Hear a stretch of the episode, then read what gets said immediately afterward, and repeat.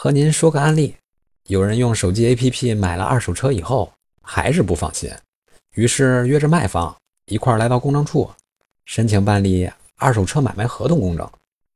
合同有一条是这样约定的：只要车辆没有过户到买方名下，出了交通事故，卖方也要赔偿。您觉得这条能行吗？答案是不行。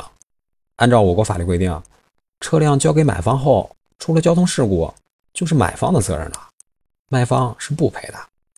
这和过不过户没关系，所以您的二手车就放心的给他卖了吧。